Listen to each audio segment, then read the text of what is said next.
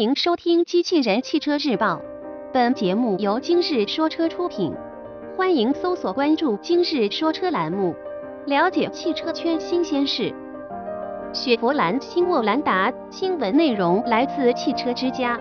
近日，有国内媒体曝光了雪佛兰全新沃兰达的国内路试谍照。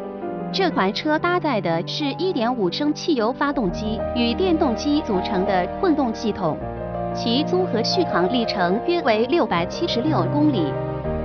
目前测试车采用了严格伪装，不过从车身造型、轮圈样式以及前脸的细节，我们可以看出这正是雪佛兰全新沃兰达车型。这款车是在二零一五年的北美车展上正式亮相的。新车前脸采用了最新的家族式造型，银色的装饰富有科技感。配置方面，新一代沃兰达增配了十安全气囊，包括前排膝部气囊、车道保持辅助、车道偏离预警、侧盲区警示、带自动刹车功能的前碰撞预警等安全配置。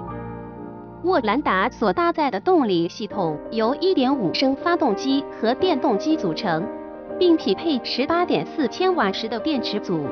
汽油发动机不会介入驱动车辆。